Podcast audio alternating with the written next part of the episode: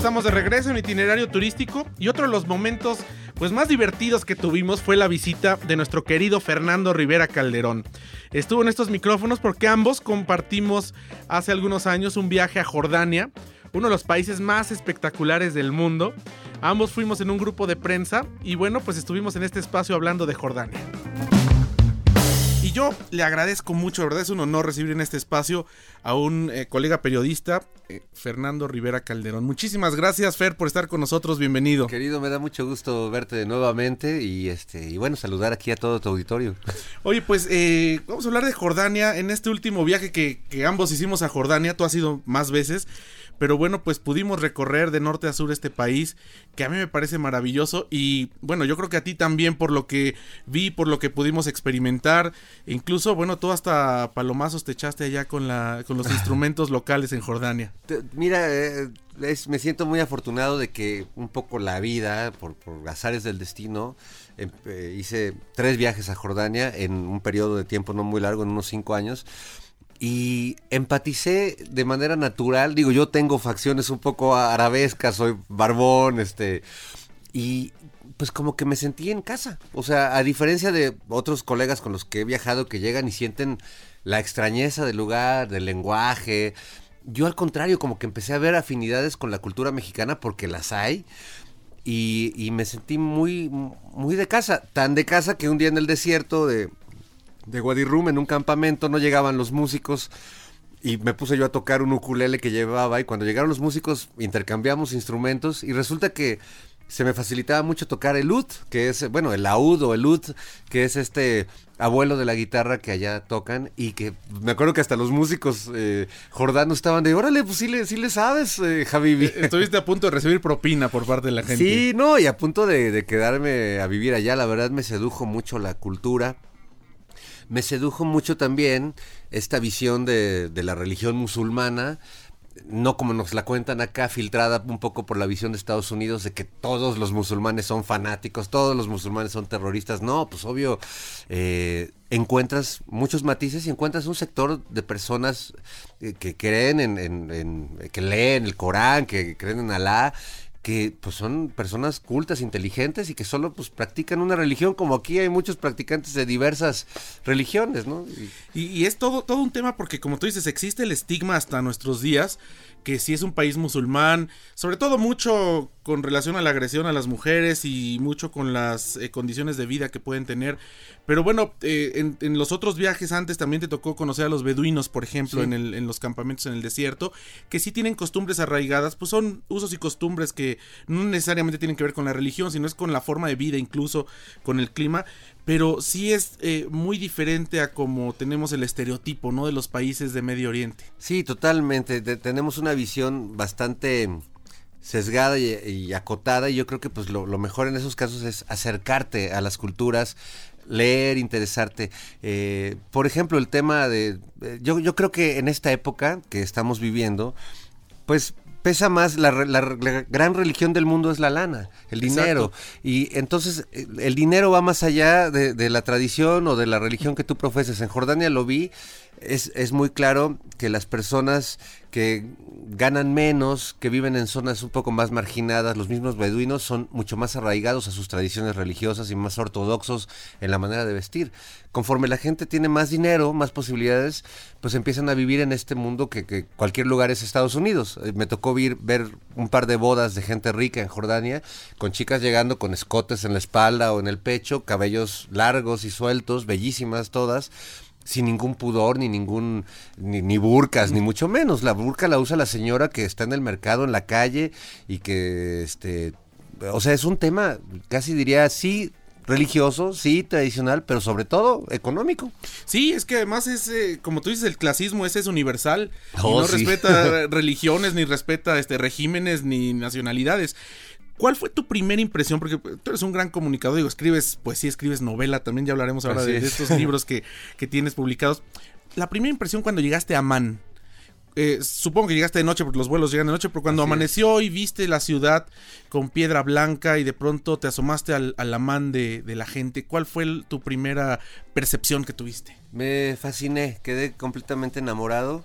Eh, efectivamente llegué de noche y eh, el amanecer eh, es un efecto muy curioso porque cuando abrí las persianas de la habitación parecía que eh, amanecía, que, que, la luz salía de la tierra, que la luz emanaba de la ciudad, porque la ciudad al ser de piedra blanca eh, y toda, siendo un, una monarquía parlamentaria como es Jordania, todas las casas son iguales, o sea, porque el rey así lo quiso, ¿no? En algún momento. Y el resplandor sale de la tierra, sale de las casas. Te cuesta trabajo distinguir dónde queda el cielo y dónde queda la tierra. Es, es, una ciudad para mí, este, pues, sagrada, y no, no para mí, bueno, es una ciudad sobre la que se han construido muchas ciudades, es una ciudad, claro. este que es muchas ciudades al mismo tiempo. Las casas nuevas están construidas con las piedras de las casas viejas. Hay piedras de ruinas greco-romanas que están usadas en casas actuales, en vecindarios jordanos. Entonces me sorprendió mucho eso y por supuesto el canto del salat desde las mezquitas, este canto que hacen en los minaretes, en las torres de las mezquitas. Que...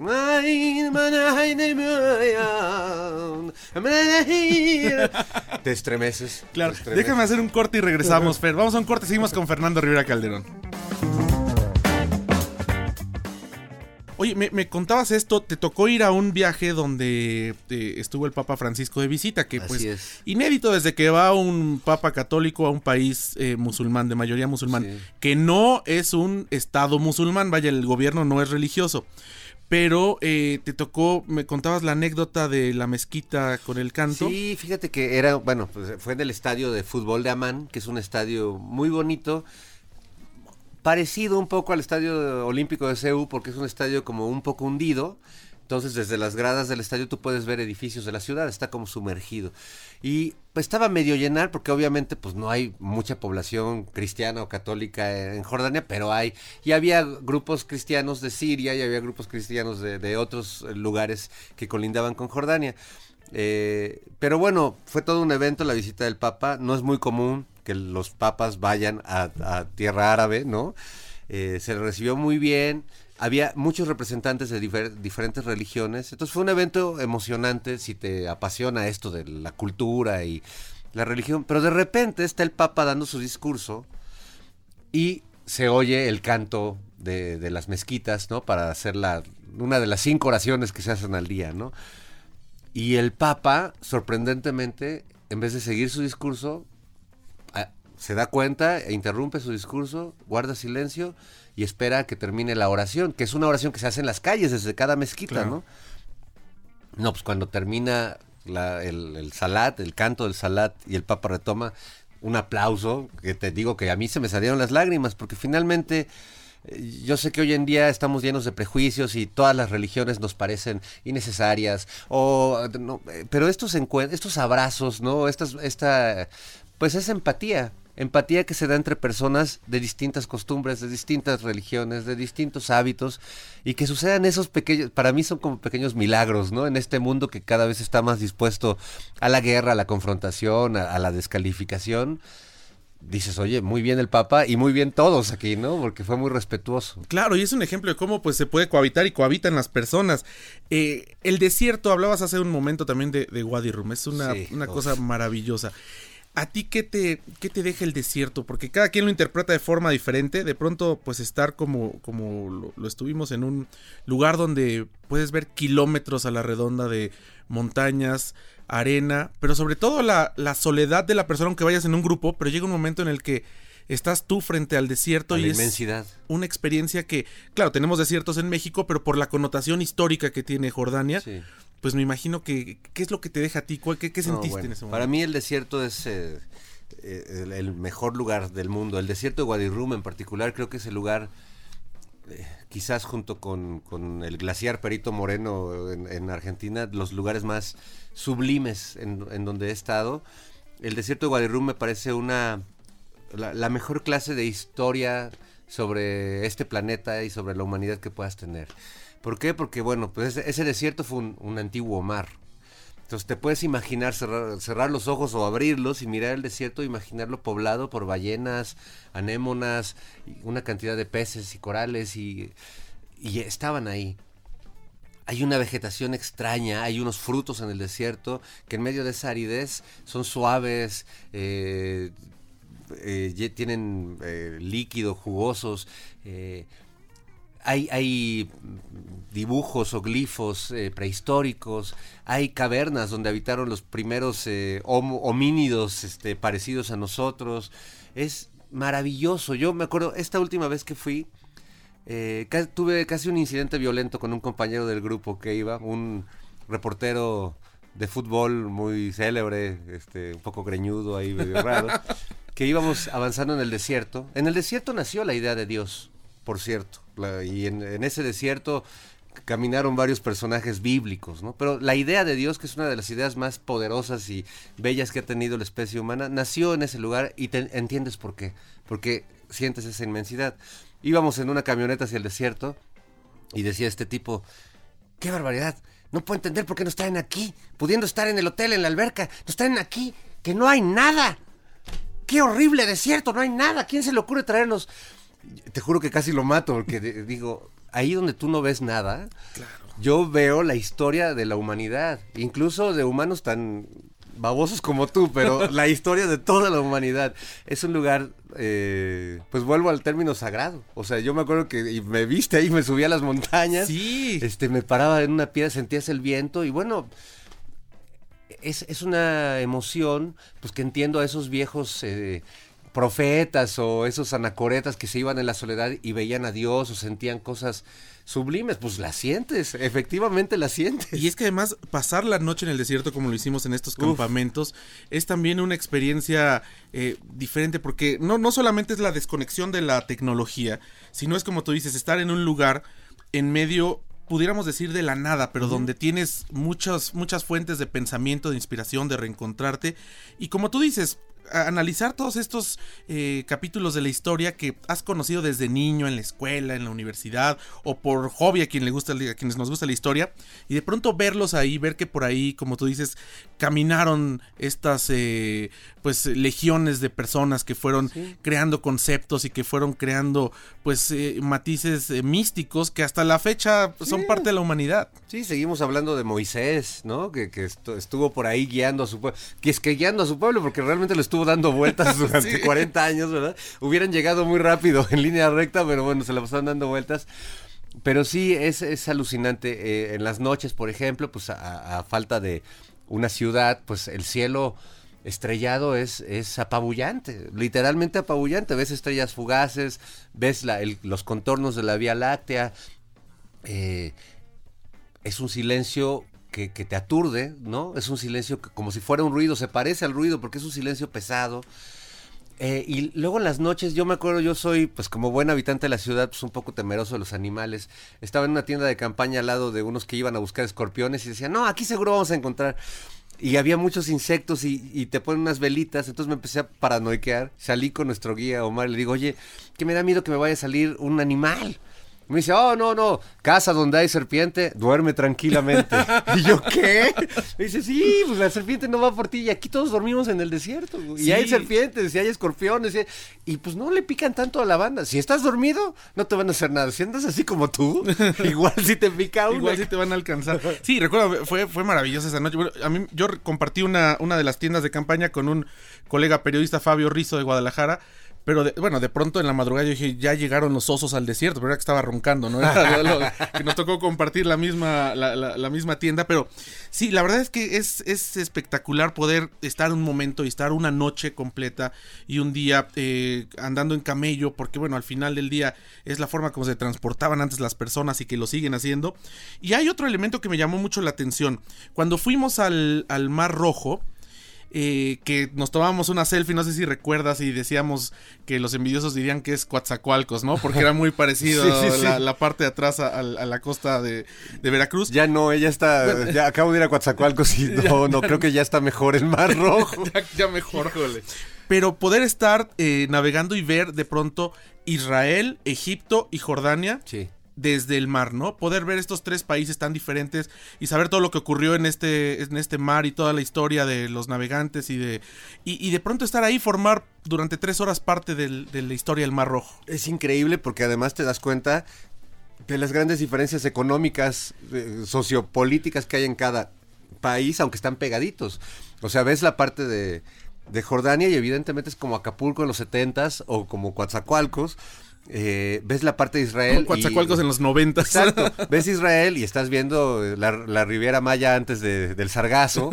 o este, una, una zona súper de lujo, con hoteles súper de lujo ves hacia el al fondo que se ven un poco de los Emiratos Árabes con los pozos petroleros que se ven y, y del otro lado Egipto. O sea, estás rodeado por lugares de alto valor histórico, pero con muchas diferencias económicas brutales. O sea, el país más rico del mundo con un país que se las ve difíciles como Jordania, que es un país que vive del turismo y que bueno, teniendo bellezas como Petra o el, o el Mar Muerto, pues mucha gente como que le da la vuelta, prefieren irse a Israel, que la verdad es que digo, no, o sea, vayan a Israel, pero si van a, Jordania. Sí, o sea, Israel es como como ir a Polanco, ¿saben? Y, visitar Jordania sí es ir como a un reino misterioso y, diferente. Oye, Petra, ¿qué te pareció? Esto que hicieron este e, esta arquitectura sobre los acantilados.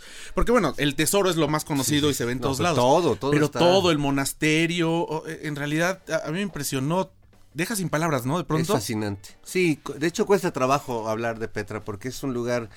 Eh, te reivindica el, el, amor por la especie a la que perteneces. Así como diario vemos noticias que te avergüenzas de ser humano, cuando estás frente a Petra dices, qué bárbaros. O sea, yo, yo, yo soy de la especie que hicieron esta maravilla. Porque además, no solo es la belleza de haber visto eh, templos adentro de las montañas, ¿no? El, que se lo imaginó, imagínate, él decía, aquí hay un templo, adentro de esta piedra hay un templo, ¿no? Como el carpintero que se imagina que adentro de un árbol hay una silla, o que el que ve dentro de la piedra un diamante, ¿no? Es, es algo fascinante.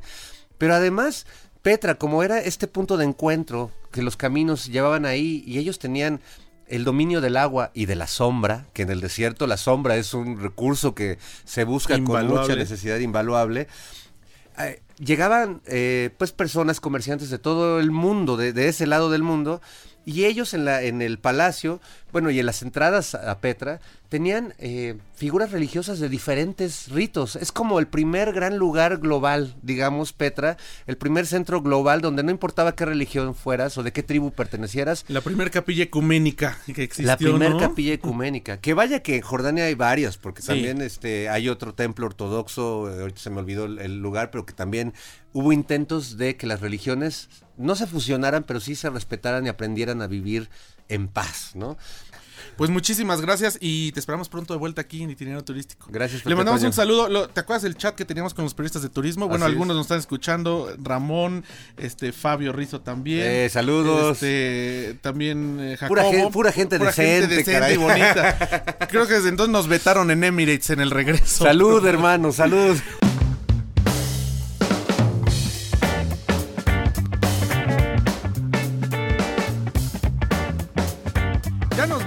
Les deseamos a todos un feliz año 2020 lleno de salud, lleno de prosperidad, de mucho trabajo y de muchos viajes. Desde itinerario turístico les mandamos un fuerte abrazo. A nombre de nuestra productora Lorena Bracho, se despide de ustedes y les mando un abrazo José Antonio López Sosa. Y por supuesto, nos escuchamos mañana de viaje en Fórmula en 1470 de AM y dentro de una semana en Telefórmula y aquí en 104.1. Tengan ustedes un muy feliz año.